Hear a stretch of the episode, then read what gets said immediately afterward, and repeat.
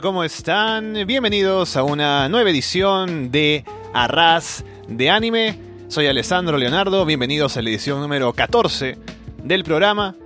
Y en esta ocasión es una edición especial, primero porque hace tiempo que no saca un nuevo programa, así que es bueno estar de vuelta hablando de anime aquí en un programa dedicado pues a uno de estos temas.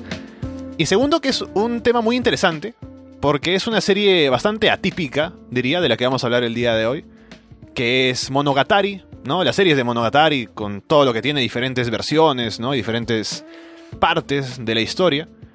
Y para hablar acerca de todo esto, tengo por aquí a un amigo con el que tampoco hablo hace mucho tiempo. Es Gianmarco López. Gianmarco, ¿qué tal? Hola Alessandro. Hola a todos los que nos escuchan este día. Ah, muy emocionado y un poco nervioso de que al fin me hayas invitado a tu podcast. Y bueno, pues con ganas de, darle todo lo que tenemos a, a esta serie que es tan exigente por sí. Sí, sí, y yo justamente ahora que lo mencionas, es algo que tenía ahí en espera porque yo te decía hace tiempo, ¿no? Voy a terminar de ver Monogatari y cuando termine te hablo, ¿no? Y como me tomó mucho tiempo, aparte que la serie es... No, claro, eventualmente, ¿no? Pero la, cosa es que es larga la serie, ¿no? Ah. como ya decía, tiene varias partes, entonces me di el tiempo de, de verlas todas hasta que finalmente pues lo terminé hace un poco, no tanto tiempo, y ya se me ocurrió pasarte la voz para hacer un programa. Yo, siendo, siendo sincero, cuando me hablaste, no la había terminado de ver. Me había faltado la segunda temporada de Owari. Mm. Y entonces, mm, ese, se me había pasado completamente porque había salido hace poco, se me, se me traspapeló entre tantas cosas y recién tu, tu mensaje fue lo que me, me, animó a no solamente a ver la, la, la última temporada, sino a darle un repaso general veloz, raudo a todo lo demás y a recordar muchas cosas de, por qué es tan fascinante esta serie, por qué es tan este, extraña al mismo tiempo y por qué me, me gusta tanto. Y supongo que por lo que me has dicho a ti también te ha gustado mucho. Y bueno, lo primero que me viene a la mente cuando pienso en Monogatari, ¿no? Porque a mí me gusta, aparte de ver las series, ¿no? También, si me gustan mucho, recomendárselas a otras personas para que la vean también. Y algo que me pasa con Monogatari es que me gustaría recomendársela a mucha gente porque me parece muy buena, pero es difícil de recomendar por un par de motivos. Creo que el primero sería que tienes que tener la lista, ¿no? De cómo, del orden en el, que ver las series, porque, o sea, de, ver cada una de las partes, porque cada una tiene un diferente nombre, no es que como que le ponen Monogatari 1, 2, 3, sino que es primero Bake Monogatari, luego Nise Monogatari, Neko Monogatari, etc. Y tienes que tener la lista para recordar ya cuál te toca ver, ¿no? Eso primero. Y lo segundo es que también tiene partes un poco que tiran al fanservice, ¿no? Bastante fuerte. Y eso hace que tal vez, pues, no sea tan fácil de recomendar, ¿no? Tienes que pensar un poco en cómo lo va a recibir la persona a la que se la vas a decir. Es, es muy confusa la serie en un primer vistazo. Es este, mareante y te puede llegar. Yo incluso hasta que la volví a ver, había muchas cosas que tenía mal ubicadas, que no recordaba bien, arcos enteros que había olvidado. Es, no solamente con ese aspecto ya uno duda, es, además es una serie larga, una serie de creo más de 100 capítulos, que no se hace fácil ver, que son todos los capítulos muy densos y que debemos, ese, debe poner uno mucho de sí mismo para terminar de verla. Y cuando mencionas esto del fanservice, tan, es, puede llegar a ser muy incómodo este, y preocupante en, en ciertos momentos. Yo realmente recomendar, recomendar, se la recomendaría a cualquiera que, le, que esté interesado en el anime, en buscar nuevas series, en buscar algo distinto, pero no se recomendaría a, a, a mis tíos, a mis hermanos. Este, buscaría ese, trabajarlos un poco más para que vayan entrando y ya una vez que estén más curtidos puedan entrar en, este plato fuerte, que es o es de los que te enamoran o de los que te botan de una patada. Sí, porque yo cuando pienso, por ejemplo, ya, le voy a recomendar Monogatari a alguien, la primera imagen que me viene a la mente es la escena esta de, de Koyomi con el, con el cepillo de dientes, ¿no? Con su hermana, cepillándole los dientes. Y es como que es muy intensa, ¿no? y digo, bueno, esto es difícil porque viene por diferentes lados está mal, ¿no? Primero el incesto, luego el... Bueno, todo lo que implica, ¿no? De esa escena. Entonces, ese tipo de cosas que son extrañas en Monogatari, pero que a fin de cuentas uno cuando se va metiendo en la serie, pues... Es como al final, incluso siendo... Incluso resulta siendo parte de su encanto, diría, incluso, ¿no? Por, por lo raro que es todo, como que te mete en ese ambiente, y pues todo añade a lo que es la serie, ¿no? Esa personalidad que tiene. Pero es que en sí, yo siempre he pensado que el anime es un gusto adquirido. Yo creo que a nadie le puede gustar de buenas a primeras este, el anime duro, ¿no? Como lo que es japonés.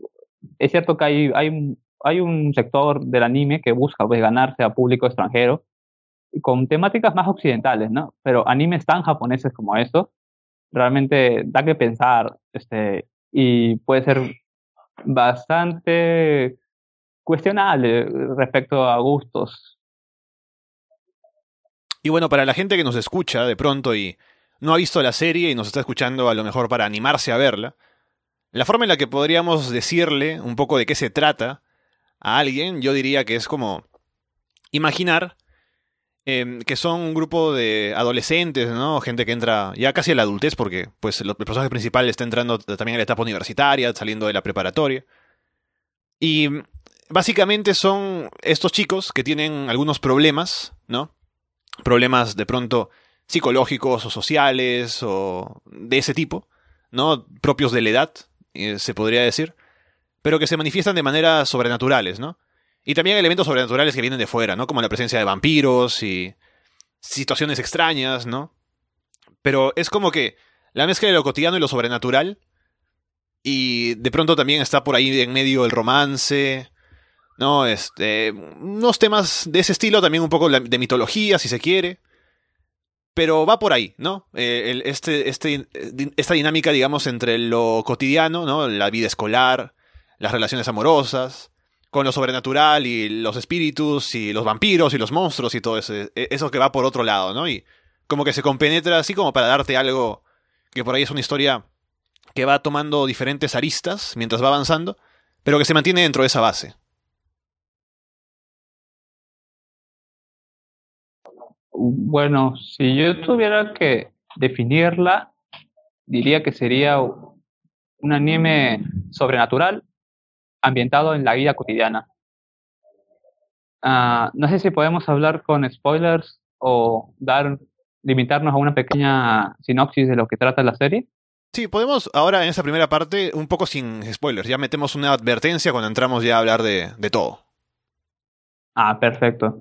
Bueno, entonces ¿De qué va Monogatari? Monogatari es, una serie de series, ovas, onas, películas, este, que se, centran principalmente en la vida de Koyomi Araragi, que es un joven de preparatoria que va a entrar a la universidad y que ha sido vampiro por un tiempo. Ha dejado, ahora ya no lo es, ha dejado de serlo, y ahora se va a dedicar a resolver ciertos problemas sobrenaturales que atormentan a sus compañeras de clase y de lo que va a surgir una serie de situaciones que van a poner en tela de juicio su propia identidad como joven uh, metahumano, inhumano, que ha dejado de ser humano. Y no sé si has visto tú una serie que salió en 2018, que era el, eh, este anime de la conejita, la conejita senpai, ¿no? Eh, que también es un anime escolar, que tiene que ver con básicamente elementos sobrenaturales también, derivados de lo, de lo cotidiano. Así que es, yo siempre que he pensado en ambas series me parecen muy similares. Y me parece que este anime otro de la conejita es como que la versión light de Monogatari, porque no, es, no tiene tanto fanservice, es un poco más suave también su presentación visual, o sea, no es tan intenso, ni tan experimental, digamos, como puede ser Monogatari. Así que para alguien que quiera tener una referencia, si es que ha visto este otro anime de la conejita, ¿no? Que el nombre es larguísimo, así que no, no, no lo voy a decir, creo que es Seishun Buta Yaro, eh, Bonnie Girl, Senpai no Mirai, una cosa así. Así que si alguien ha visto esa otra serie, puede tener una referencia de que es Monogatari es parecida a esa, pero es como que más intensa, más, más fuerte. No, no sé si la, viste o te enteraste de esa otra serie en algún momento.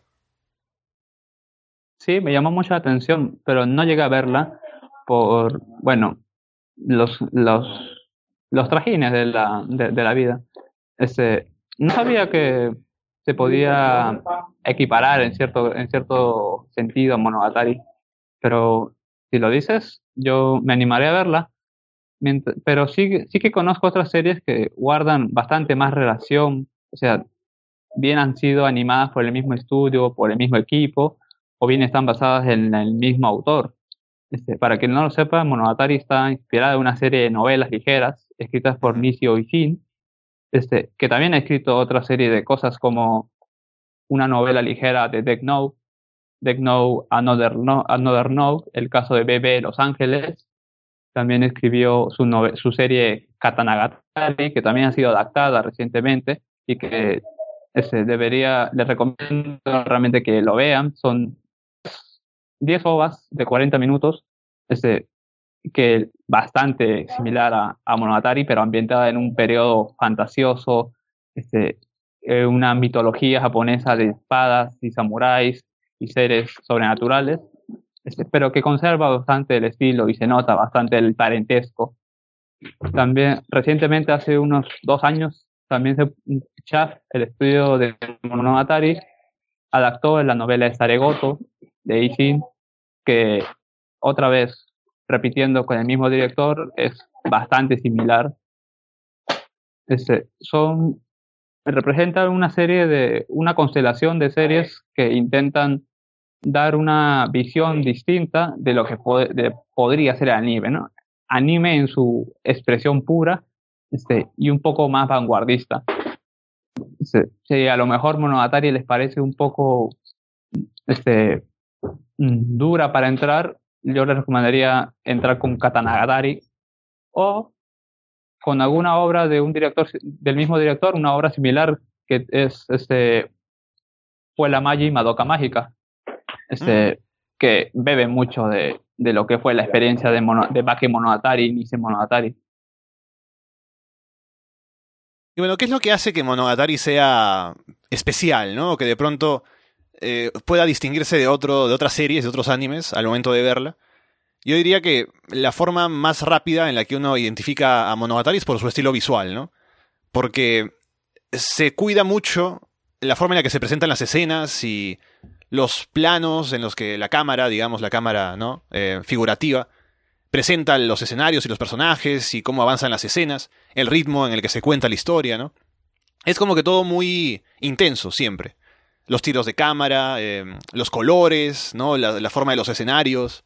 Después cómo avanza la historia, los diálogos que también son muy ágiles, ¿no? El intercambio de, de diálogos entre personajes y también esta introducción de algunos pequeños cortes en el que hay un color de fondo y hay unas letras, ¿no? Que aportan a la historia. Si uno quiere pausar, podría pausar y leer todo lo que se dice. Yo no lo hago porque me corta un poco el ritmo de lo que estoy viendo. Pero por ahí alcanzo a leer alguna cosita que ponen por ahí. Así que es como ese tipo de elementos que mete Monogatari como para tener un espacio propio, ¿no? No hay otra serie que sea tal cual así como Monogatari. Porque solo con eso ya se distingue de otras y se hace especial de ver. Es una experiencia, eh, digamos, única ver Monogatari por estos elementos, ¿no? No, sí, definitivamente Monogatari, no hay nada que se parezca a Monogatari. Y eso es, como tú dices, por su aspecto visual. Cuando Chaff este, se planteó la idea de, adaptar las novelas de Ishin, querían a un director, buscaron a su director estrella, a su director este, ilustre, a su gran seña de la marca, que era Akiyuki Shimbo. Este, más o menos en el 2007, 2008, que se empieza a, trabajar esta idea. Y mi teoría, que a lo mejor no es muy compartida, es que Chaff quería crear el Evangelion de su época.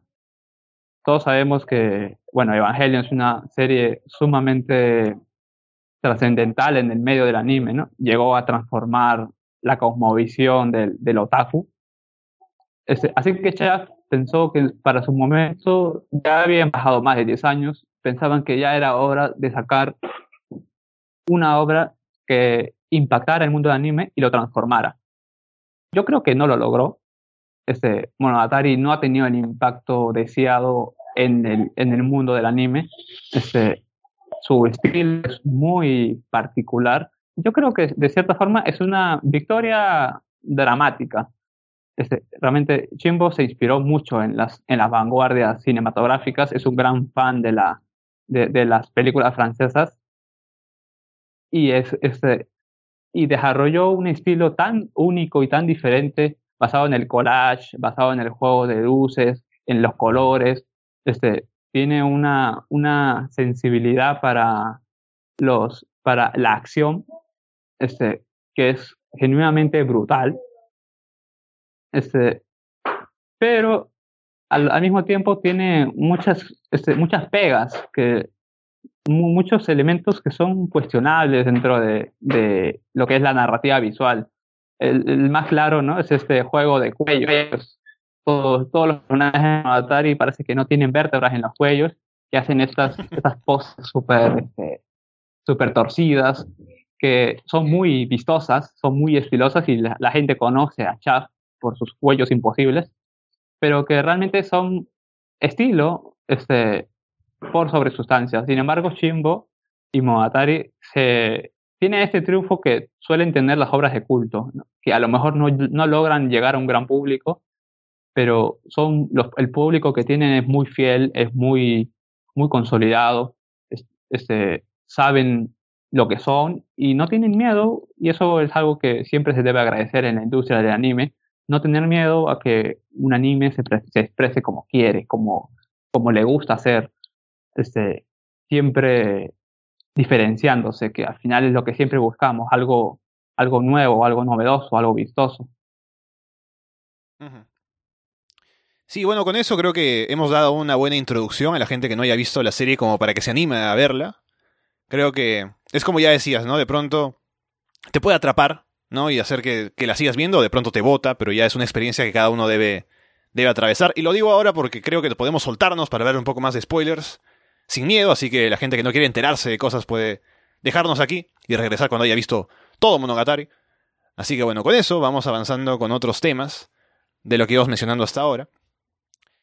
Y primero te pregunto, ¿cómo fue que buscaste el orden para ver Monogatari, no? O, a lo mejor, ¿cómo te enteraste de Monogatari como para empezar a verlo? Y de ahí, ¿cómo buscaste cómo verlo en cuanto al orden? y Porque hay varios órdenes, ¿no? De pronto hay gente que dice hay que seguir el orden de cómo se escribieron las novelas y demás. Yo personalmente busqué el orden en el que se produjeron los, los animes, ¿no? Las, las adaptaciones. ¿Y cómo hiciste tú?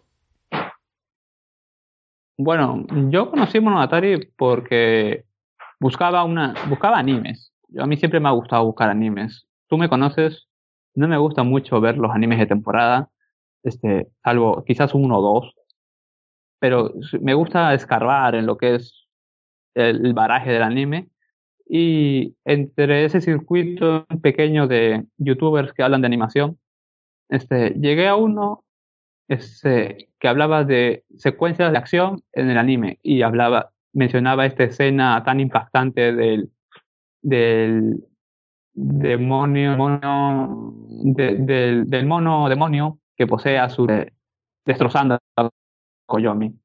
Esta escena es tan impactante que realmente puede, puede empujar a cualquiera a ver el anime sin tener más mínima idea.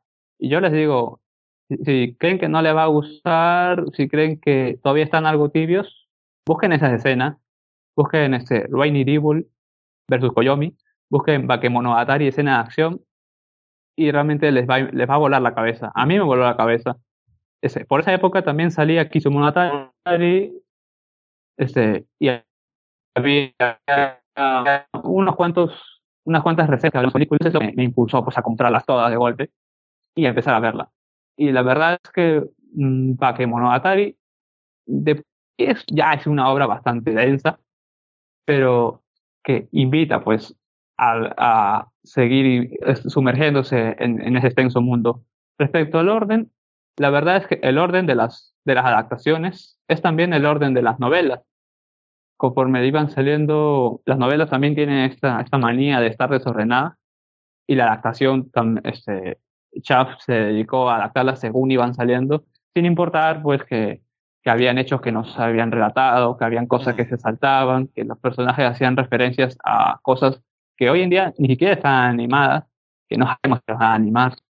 Es, pero no, yo no me guié tanto por el orden de emisión, sino por mi orden de gusto, lo que yo quería ver. A mí me encanta este Ononoki, así que una de las primeras que vi fue Suki Monogatari, no entendí nada, ahora la he vuelto a ver, todo tiene sentido.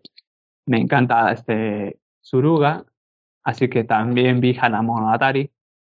Este, y así fui saltando entre lo que me llamaba la atención, entre lo que, lo que quería ver, me saltaba los arcos. Ver este anime es un poco como, como jugar Rayuela, como, y como leer, como leer Rayuela. Puedes irte, puedes ir ordenándolas como quieres, porque ellos, este, si bien han dispuesto un orden, realmente no estás atado a nada para poder disfrutarla como te guste. Y también cada una, cada, cada unidad tiene como su, su lógica interna, así que funciona, así que sí, es una buena forma de hacerlo. Yo sí seguí el orden de emisión y también me enteré de Monogatari así, igual viendo YouTube, ¿no? Alguna recomendación por ahí. Y me atrapó por el estilo visual, ¿no? De los colores y me llamó la atención la forma en la que cuenta la historia y digo, ah, vamos a ver, y me animé con Bakemonogatari y me pareció muy buena, así que ya me dio espacio para empezar a ver todas las demás. Y en esto del orden es interesante porque justamente una de las cosas que me parece que es lo, lo, que más me gusta, tal vez el arco que más me gusta, uno de los que más me gusta, es la presentación de, de Ogi, ¿no? Esta chica que de pronto aparece de un día para el otro. Y como que, igual por su personaje mismo, tiene sentido que aparezca de un momento a otro y que no se explique de dónde sale, ¿no? Y es, es después, cuando ya llegas a, a, la segunda temporada de Wari Monogatari, que ya te enteras, ¿no? Un poco te dan el, el trasfondo de dónde salió. Pero hay escenas en las que aparece de la nada y los personajes asumen que está ahí y, y, está, ¿no? Precisamente por ese esa forma de contar la historia. Incluso si te vas hasta Hanamonogatari, que está en el medio de todo, que es la, eh, la historia que está más lejana en el futuro de todas, eh, está ella allí, pero como varón. Y es, es muy extraño, ¿no? Pero eso, esa extrañeza es lo que hace que Monogatari sea tan interesante. Y te diré, creo que Hanamonogatari. Yo no entendí nada por el hecho de estar tan desconectada, no me pareció tan interesante, pero viéndola hacia atrás, tiene su propio espacio, ¿no? Eh, eh, bueno, es desarrollo para Suruga, sobre todo. Tiene su encanto, pero me pareció un poco como que la menos conectada de todas las, las partes. Mm, mm, ahí ya estamos pisando terreno peligroso. Pero sí es cierto que Hanamogatari evidentemente tiene más aire de epílogo lejano, espinoso. Este, sin embargo, me parece que cier termina de cerrar este, el arco para, para Suruga, que es un personaje de por sí, me parece muy maltratado en toda la serie, aparece contadas veces, tiene mucho carisma, este, su, sus mejores diálogos se, han quedado en la novela este, y, no, y no han sido adaptados, es un personaje recortado. Creo que para los que somos fans de las, este, de las niñas deportistas, es un buen, es un buen fanservice y es un buen cierre para su conflicto personal. Su, ella tenía este problema de no saber ser lo que quieran, o sea, ser según las expectativas de su madre, según el legado de su, de su madre, este, o este, hacer las cosas según ella consideraba correcto. Eso es algo que se presentó en, en su arco en, en Bakemonogatari y no se resolvió hasta Hanamonogatari. Creo que con, con solo ese hecho ya podemos justificar su existencia. Y si no, siempre podemos saltarla, ya que no, no agrega ni quita nada, eso es cierto. Después, a ver otros personajes que me parecen interesantes, podríamos hablar de personajes de pronto resaltantes. Me parece que eh, Hanekawa es un personaje bastante intrigante porque tiene como etapas, ¿no? Dentro de la serie. Como que en un momento es la amiga, ¿no? De, de Koyomi, lo apoya, es como la chica inteligente, que está ahí, que también se enamora de él y todo. Pero luego pasa como que a trascender, ¿no? Como que es un personaje que está casi al mismo nivel que estos otros que son los que mueven la trama, ¿no? A, nivel macro, ¿no? Como digamos, este... Eh, Oshino, Meme, ¿no? que tiene pues todos estos conocimientos del mundo sobrenatural. Incluso la propia eh, eh, Gaen Senpai, ¿no? Que pues, también pues sabe todo, ¿no? Básicamente. Y a pesar de que la frase, ¿no? De Hanekawa es que no, no lo sé todo, solo sé lo que sé. También como que llega a ese plano, ¿no? Porque también es como un personaje que está por encima de los demás en cuanto a entender las cosas. ¿No? Y, me gusta ese, ese, ese, paso de un lugar a otro en la serie. Es interesante para ella, ¿no? Y tiene, como digo, varias etapas, ¿no? Porque ella también sufre en su momento de, de, este ataque del, del, gato, ¿no? El hecho de ocultar su personalidad, de a veces sentirse también como que una víctima, ¿no? Pero luego, como digo, pasa como a tener un poco más de, de importancia eh, en cuanto a conocimiento, sobre todo, ¿no? La verdad es que Hanekawa me parece el mejor personaje de todo Monogatari. Es un personaje este, complejo y que se hace difícil de querer y de odiar al mismo tiempo. Este, es un, evoluciona, evidentemente, a través de todos sus arcos. Este, pasa de ser esta, esta muchacha inteligente de la escuela a este, a odiarse a sí misma, descubrimos sus problemas, este, de pronto sabemos que su, sus celos la controlan, pero al mismo tiempo ella desea pues estos sentimientos malvados. Es sumamente...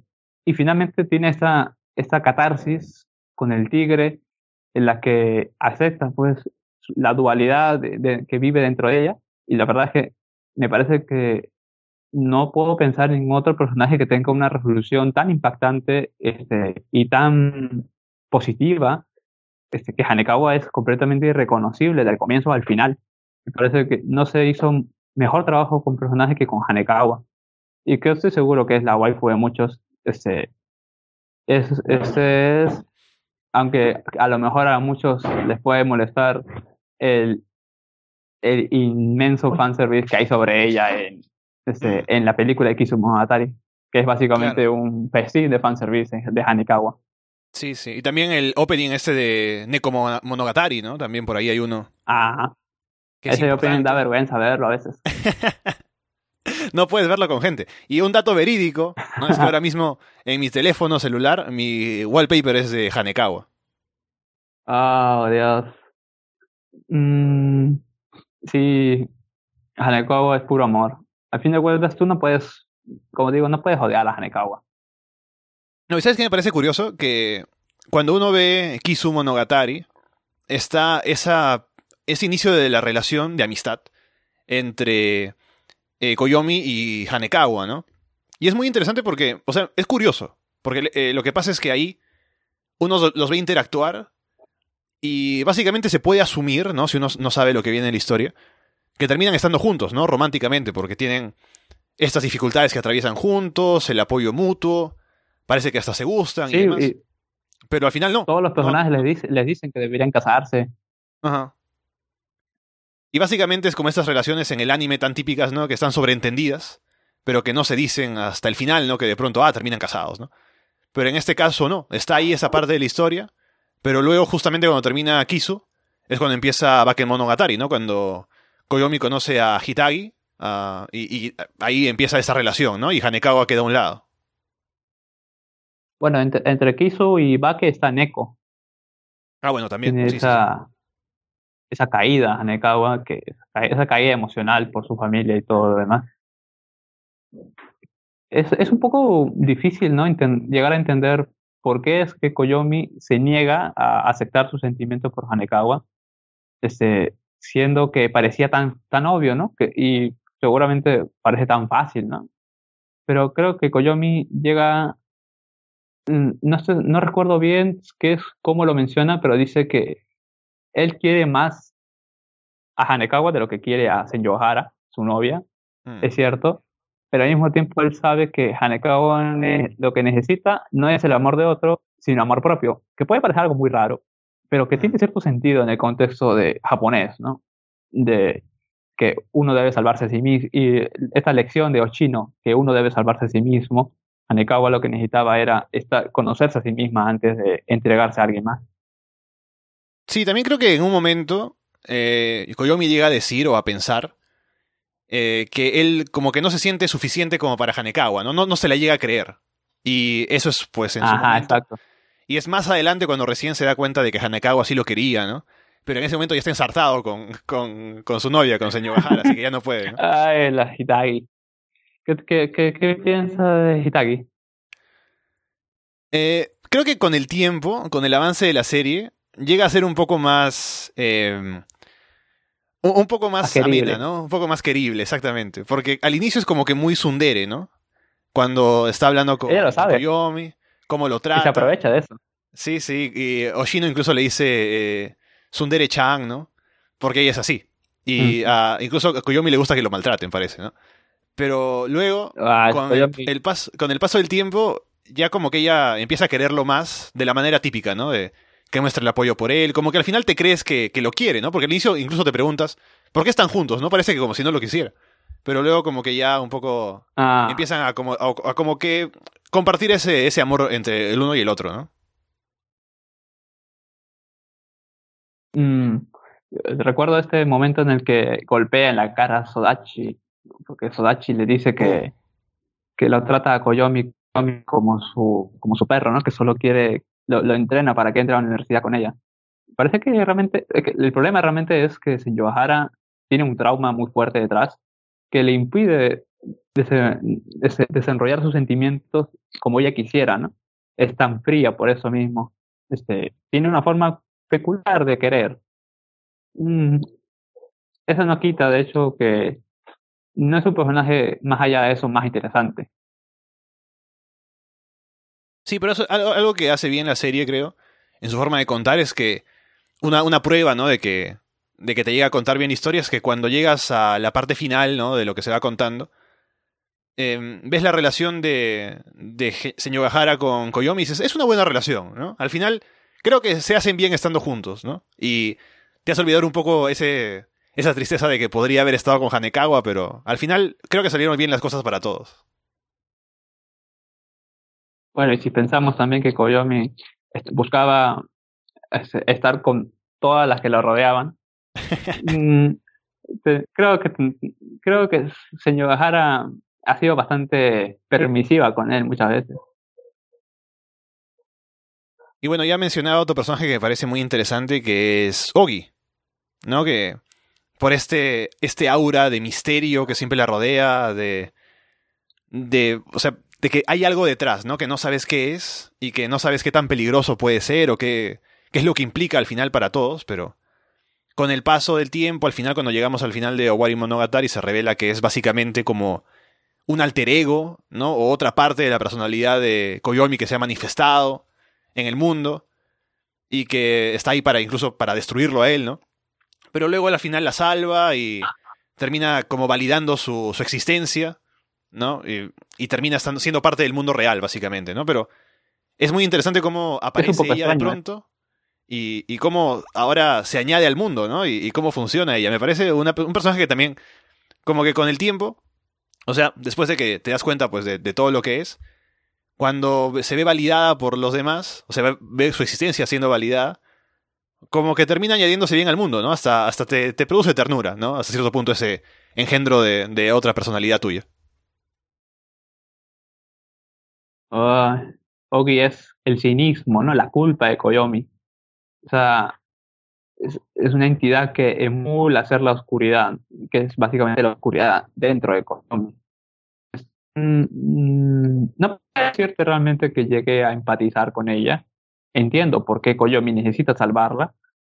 Entiendo qué es lo que significa que la salve dentro de- del esquema de su, de su personaje. Pero no llegaría a decir que es un personaje que llegue a querer. Más bien, me pareció, era un poco irritante a veces cómo, cómo jugaba con, con, los, con los que lo rodeaban. Siempre lo sab- Ogi lo sabía todo. Ogi, la mente maestra de Ogi es, es capaz de desenredar cualquier acertijo. Que realmente, admito que fue, es- era muy interesante cómo, cómo deducía todas las respuestas es- pero como lo veo más como una herramienta de la historia que como un personaje en sí mismo. ¿Y hay algún personaje que no te guste de la serie? Ah, Gaen, Gaen, la detesto. Es, Sí, igual, es una igual. mujer que aparece de la nada siempre, siempre dice que lo sabe todo, este, controla a todo el mundo y desaparece sin, sin mayor explicación. A lo mejor en las novelas hay una explicación, ¿no? De, de quién es, qué hizo, Pero acá parece que es el, el recurso para resolver los problemas que los protagonistas no pueden resolver. Realmente, y se entiende, ¿no? Por qué insiste, pero es un personaje que me parece insoportable, como, como habla, como actúa, como lo... O sea, yo quisiera que Ochino hubiese regresado antes. Ochino podría haber hecho perfectamente su trabajo. Sí, es que ella como que sabe que está por encima de todos, o sea, sabe que está por delante por los conocimientos que tiene, y presume de ello, básicamente, ¿no? Se jacta, es muy soberbia de, lo que hace, y lo, peor es que no hay como algo que la que la pueda contradecir. Que la lo que ella dice es. Nadie está a su altura. Y lo peor es que es verdad. Sí. Y otro personaje, te diría yo, que no me gusta mucho, es Sengoku. Mm, sí, a ver, cuéntame, cuéntame. Mira, creo que es que ella tiene esta relación o este, este enamoramiento que siente por Koyomi, pero que luego no es, ¿no? Es básicamente necesidad suya, porque como que busca el afecto de alguien y él, es, como el que la mira, ¿no? Como eh, el que le hace caso, ¿no? Y por eso se enamora, básicamente. Y luego llega al punto de querer convertirse en una diosa o se convierte en una diosa del templo y no le importa matar a la gente, ¿no?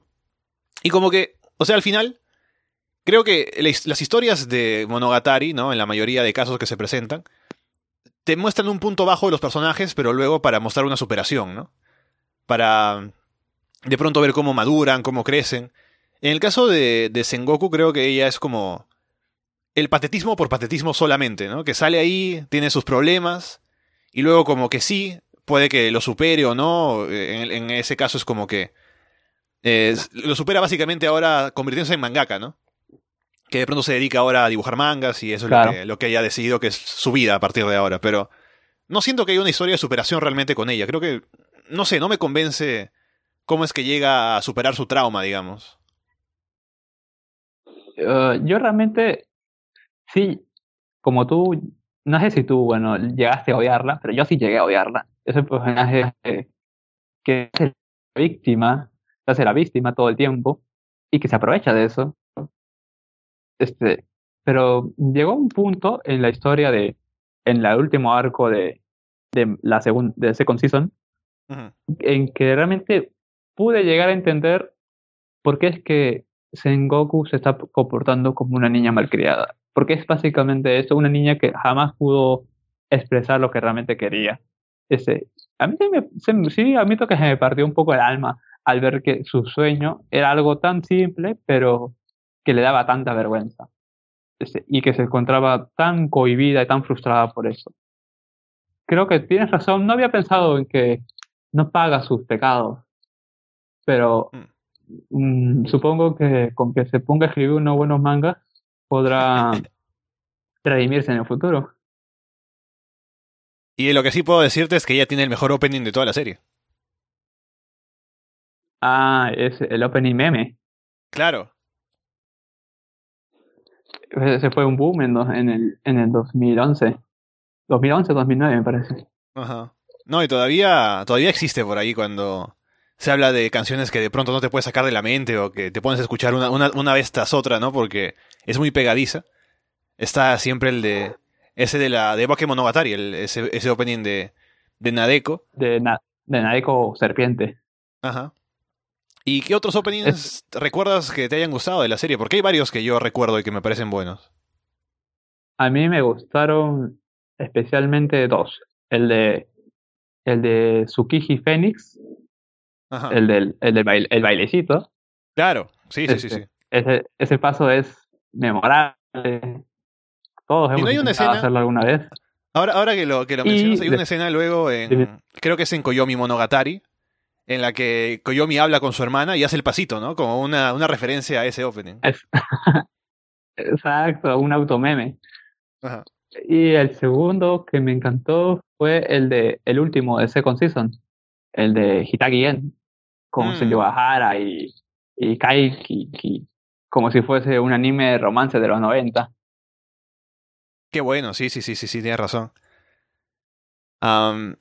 porque, bueno, la gente que no. Bueno, para, esa ah, altura que nos estén escuchando, ya seguramente ya habrán visto la serie, ¿no? Pero hay muchísimos openings, porque para cada pequeño arco que hay en la, en la Ah. historia, hay un opening distinto, así que hay muchísima, muchísimos openings. Incluso hay openings que solo salen por un episodio. Creo que incluso el de Nadeko sale solamente en un episodio y se ha vuelto igualmente un meme, ¿no? Mm, Nadeko, creo que Nadeko tiene dos, mm, no estoy seguro. Me parece que sale Ahora, En- otro que también me gusta es Solo tiene un episodio y creo que sale otra vez ese mismo opening, pero en Koyomi Monogatari. Ah, ya, ya. Otro que también me gusta, que me olvidé de mencionarlo, es el de el segundo opening de Bakemonogatari, el de Mayoi, que es Ah. una cosa este, que yo cuando vi ese opening supe que estaba viendo un anime distinto, porque no es normal que te cambien el opening en el capítulo 5. ¿no? Eso realmente te, te, te pone en otra, otra situación. Este, y el opening es todo un encanto. También el de Tsukimonogatari. Ahí a tu. A, a tu querida personaje, ¿no? Eh, ¿Cómo se llama? Nonoki. Ahí está. Ese, opening también me gusta, me parece muy bueno. Ononoki.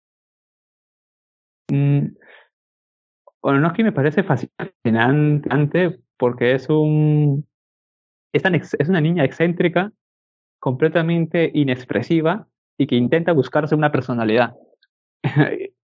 Solo por eso. Mm, este, por eso ya me parece un, un 10. Es un, ¿cómo, cómo decirlo? Es una parodia de todas las, las moecos este, inexpresivas del anime. Sí, funciona muy bien. A mí también me gusta, me parece un buen- muy buen personaje, muy intrigante. Y justo eso me da pie a hablarte de una de mis historias favoritas de Monogatari, que es eh, Soku Owaru Monogatari, ¿no? Que es cuando el mundo se voltea, cuando entras al mundo del espejo, y cada personaje tiene como una personalidad opuesta, ¿no? O más bien no opuesta, porque si bien es el espejo, luego se revela que la- lo, lo que pasa en realidad es que lo que estaba oculto de cada uno se manifiesta ahora, ¿no? Por ejemplo, en el caso de, Ajá. de eh, Hachikuji, ¿no? Eh, ella es una, es una niña que fa- falleció cuando era niña, falleció cuando era pequeña, pero ya tiene una edad porque ha pasado el tiempo, así que se muestra como adulta.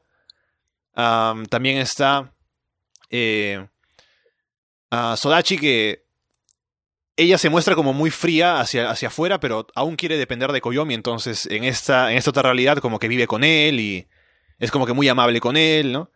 Y curiosamente la única la que no cambia es Tsukiji, porque ella siempre se ha mostrado tal cual es, ¿no? Exacto. Y parece que Ononoki también sale en Soku Wari Monogatari tal cual es, ¿verdad? No, e- ella en un momento tiene otra personalidad. O sea, ella en un momento tiene personalidad, pero luego, lamentablemente, no se puede ver cómo es porque se da cuenta de que el mundo ha cambiado. Al dándose, Ah, darse cuenta de que, de que Koyomi, pues, Que, la ve con qué ojos raros, ¿no? Y ingenioso dice, ah, usar ese, el arquetipo de personaje para, para agilizar la trama. ajá. Y dice, bueno, no, esta no es mi personalidad, así que voy a resetear, ¿no? Y así que no la vimos. No la vimos en su otra personalidad, pero bueno, ahí estuvo. Me gusta que mantengan ahí la magia. Y esa historia es muy buena, ¿no? Eh, Mostrando ese otro lado, posibilidades, ¿no? Que no pensabas con algunos personajes. Me, me gusta ese tipo de historias en las que te, te mueven el mundo, ¿no? Y te dan otra alternativa de Ajá, lo que eh. había podido ser.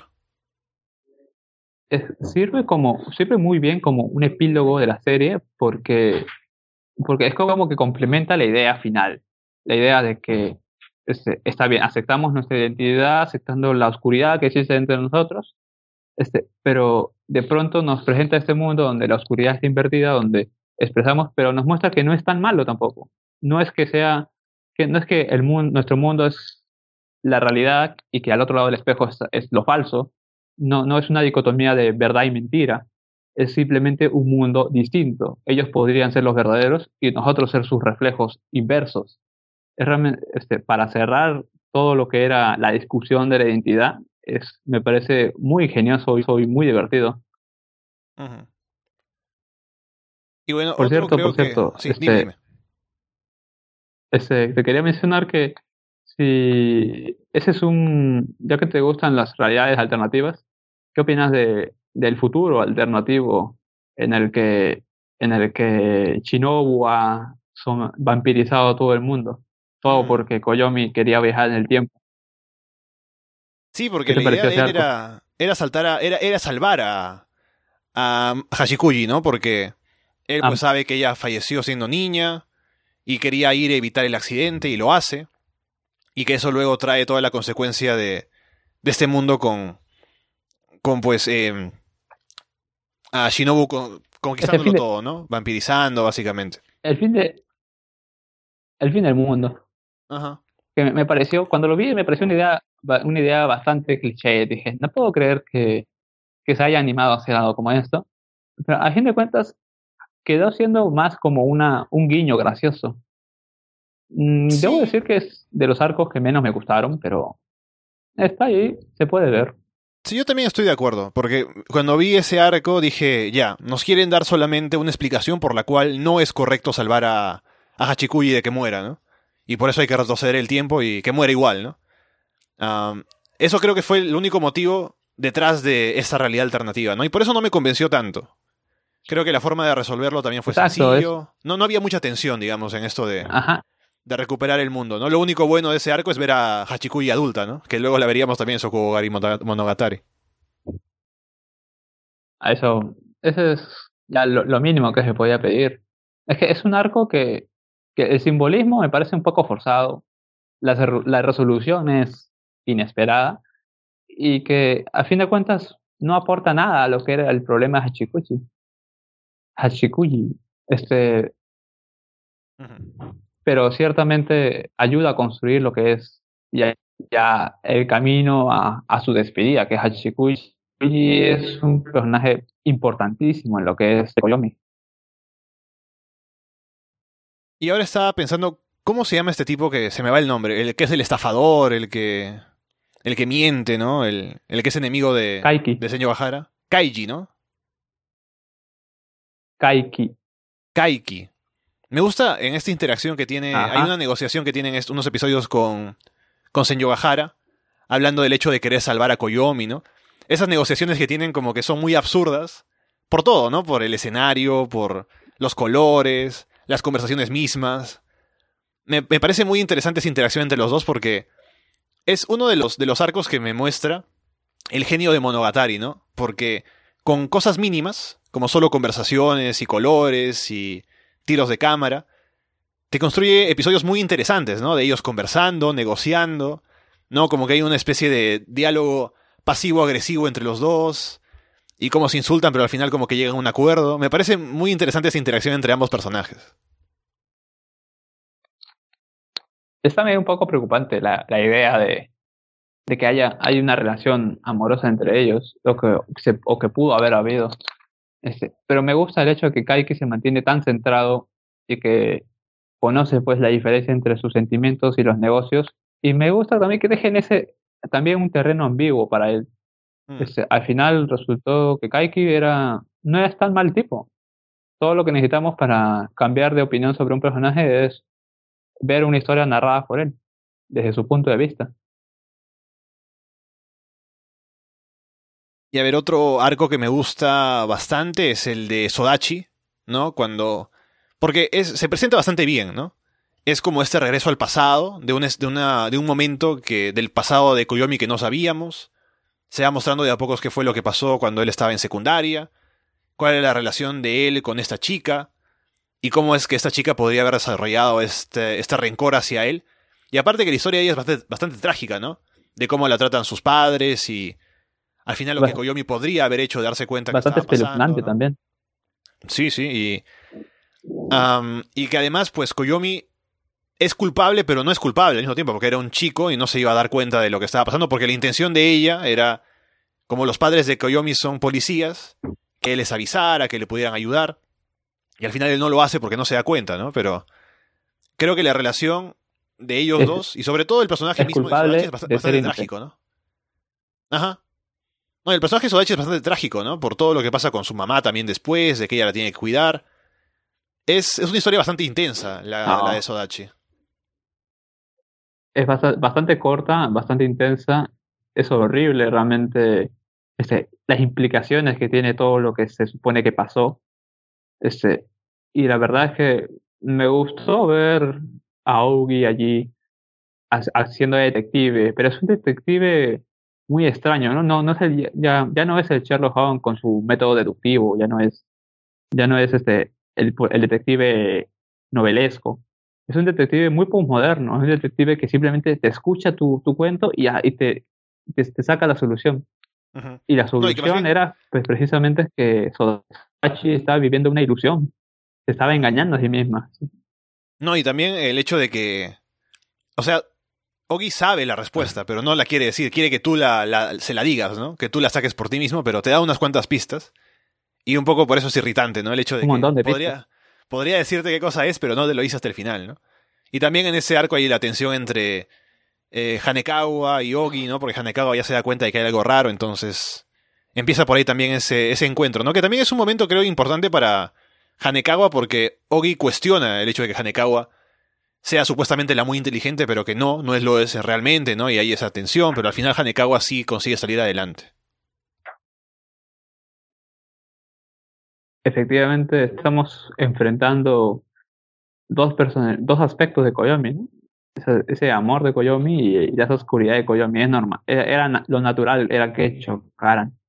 Me parece gracioso también la relación de Koyomi con, con Ogi, que tal vez se podría interpretar por el lado de que ya, como es parte de su personalidad, sabe cómo convencerlo, ¿no? Pero te parece muy crédulo, ¿no? Porque de pronto eh, Ogi le dice cosas como que, sí, claro, si ayer me dijiste tal cosa, ¿no? Y al pesar de que nunca le haya dicho eso, eh, Koyomi se la cree, ¿no? Ah, sí, ah, si te dije, ah, bueno, te lo habré dicho, ¿no? Y ya, será, ¿no? Y así como que, básicamente, Ogi es capaz de crearse una historia de haber conocido a Koyomi durante un tiempo, sin que sea verdad, solo porque Koyomi le cree todo lo que le dice, ¿no?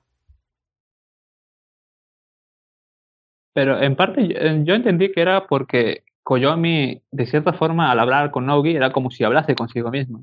Es, como mm. si se convenciese a sí mismo. Mm, con todo esto de que él ya sabe las respuestas. Este, es, los, la sabe, Ogi la sabe precisamente porque Koyomi, de cierta forma en su interior, él sabía lo que había hecho la maestra, él sabía, lo, de cierta forma, era consciente de lo que pasaba en la casa de Sodachi, este, dedujo lo que, lo que había pasado con su madre. De cierta forma, yo, yo entendí que era este, Koyomi teniendo un diálogo consigo mismo, con su subconsciente. Sí, también si se ve así funciona y está muy bien también, ya que luego se descubre que efectivamente básicamente es así, ¿no? Lo que es Ogi para él.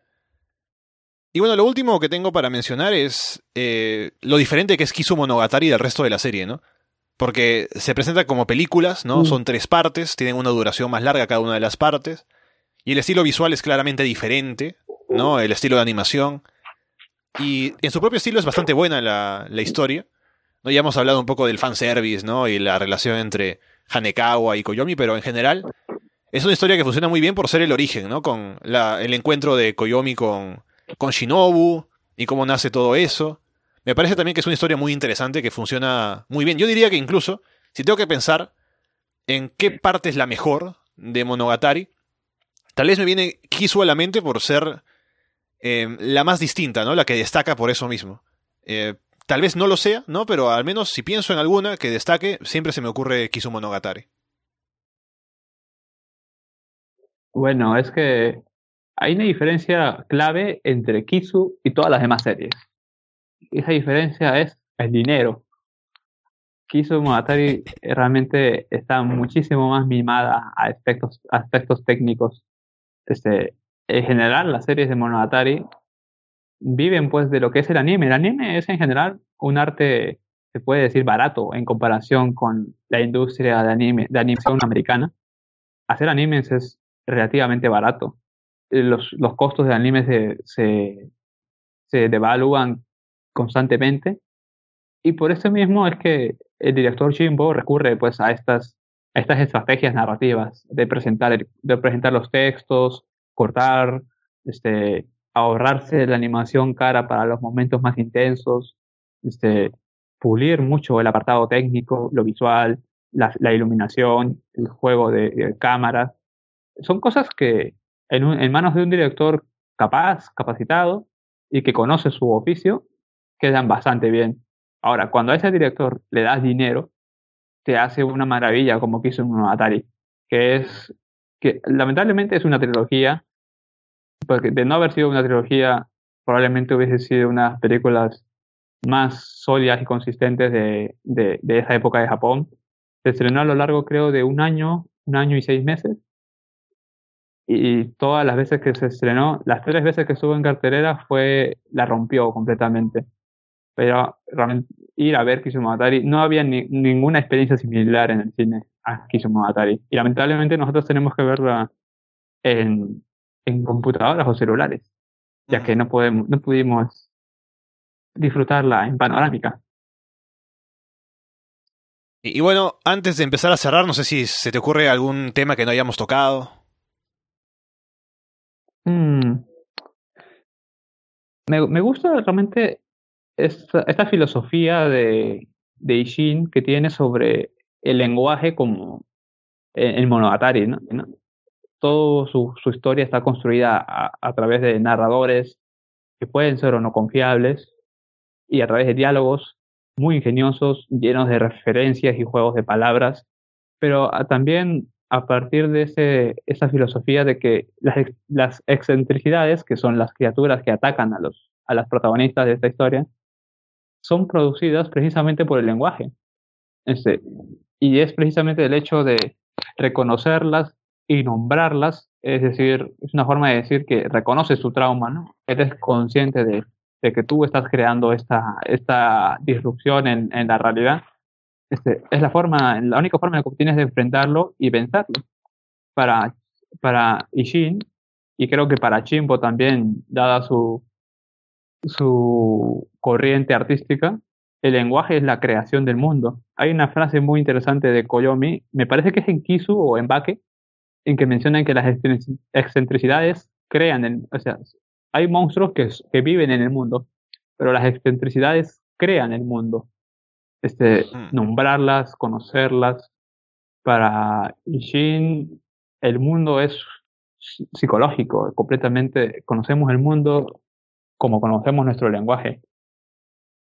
Y creo que es algo que tiene lógica con la conclusión de Koyomi de aceptar a Ogi, ya que si recuerdas este sueño extraño que tiene Koyomi en el, en el, en el observatorio astronómico, este, sueña con una Ogi que viaja a través, que está parada encima de, una, de un satélite y que le dice que es la conciencia del, universo.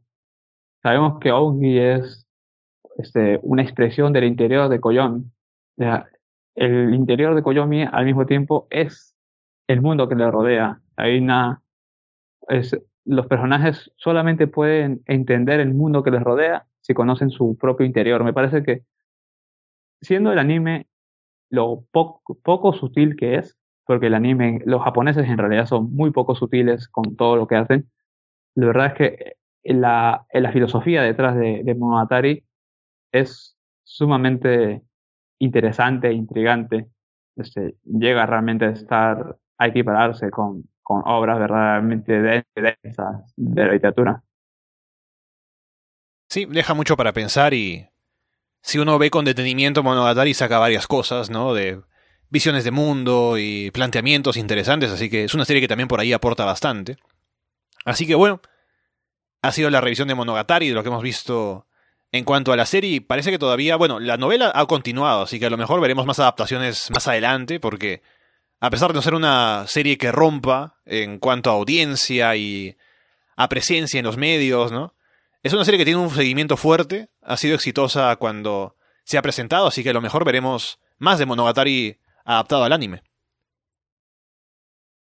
Bueno, tal vez no por ahorita, ¿no? Con todo lo de la pandemia. Hmm.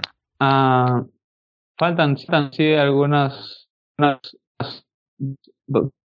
faltan varias novelas y que explican algunos detalles que, que, por ahí quedaron sueltos, por ahí quizás los más atentos puedan darse cuenta. Eh, esperemos que se anime pronto, aunque quedaría extraño, ¿no? Ya que parece que Soku Wari Moatari era el cierre total de la saga. Sería, habrá que ver cómo regresa. Y bueno, no sé si estás viendo alguna cosa ahora que quieras recomendar o en qué estás en cuanto a lo que ves de, de anime en este momento. ¿Estás viendo algo de la temporada o no? Ay, no, la temporada realmente no me llama mucho la atención. Eh, no suelo perderme mucho las noticias sobre anime y, y general. Sobre manga, mmm, leo muchas cosas viejas, Este, y me gusta ver bastantes series viejas.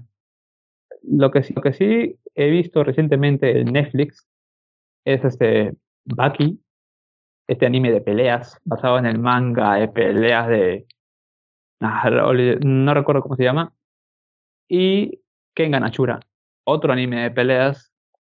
Los dos están basados en artes marciales, artes marciales mixtas, hay docenas de estilos. Algunos, a veces parece, puede parecer un poco sobrenatural, sobrehumano, pero la verdad es que es una, son experiencias bastante intensas. No son tan profundas como Monogatari, pero le van a divertir a uno si lo ve. Bueno, yo esta temporada me ha pasado algo que no me pasaba nunca. Y es que estaba el día con dos mangas, dos mangas románticos. Uno es el, el de la novia por alquiler, el otro es Usaki-chan, ah, que es una chica que molesta a su compañero de universidad, ¿no? Y de pronto ambas han salido esta temporada en adaptación a anime, así que estoy al día en el manga y estoy siguiendo los animes, están buenos, ambos, están divertidos. También es la segunda temporada... Sí, sí. Y bueno, para quien vea Usaki-chan entenderá que eso también tiene otro sentido para interpretar. Y también eh, sale la segunda temporada de Re Zero, que Re Zero la primera temporada me gustó mucho. Es mi Sekai favorito tal vez. Y la segunda temporada también está buena, así que estoy siguiéndolo. Segunda temporada de Fire Force.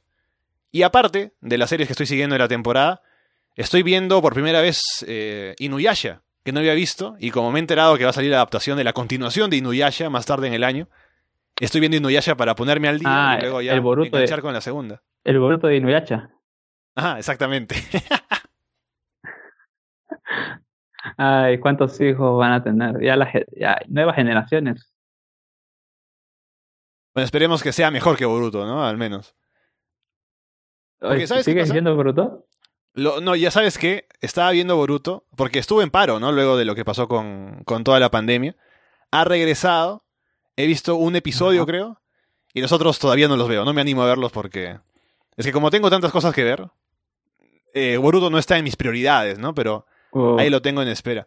¿Sabes? Mi problema con el problema que creo que tiene, que tiene Boruto es que ahora mismo el anime, o las series buenas de anime, lo que están haciendo es separar sus, sus emisiones, ¿no? O sea, por ejemplo, un, un shonen actual que funciona muy bien es eh, Boku no Hero Academia, que sale por temporadas. Entonces, como no tiene que salir pues un episodio cada semana, se dan el tiempo para animarlo bien, para que las historias que presenten son historias importantes.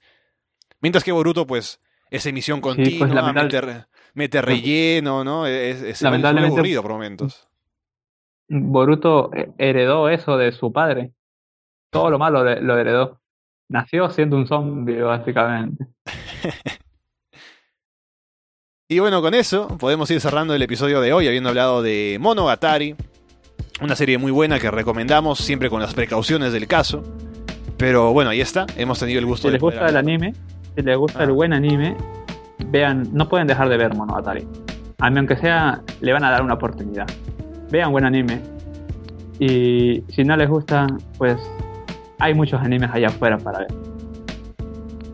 Y bueno, pues llamar con gusto haber hablado contigo después de tiempo y a ver si será motivo para ver alguna otra serie o de pronto conversar acerca de una otra serie que hayamos visto y que nos guste a los dos. Igualmente, sé que no, no solemos coincidir muchos en gustos, pero últimamente han salido cosas bastante interesantes. Yo estoy seguro que vamos a estar revisándolas. Yo encantado de volver cuando me invites Así que gracias Alessandro por la oportunidad. Y bueno, recuerden que nos pueden dejar comentarios acerca de las series ¿no? que hemos mencionado, de Monogatari, estamos en arrasdeanime.com. También nos pueden comentar en YouTube, estamos también en Evox, en Apple Podcast, en Spotify, en Google Podcast. Así que con eso, nos vamos por ahora de parte de Gianmarco López y Alessandro Leonardo. Muchas gracias y esperamos verlos pronto. Saludos.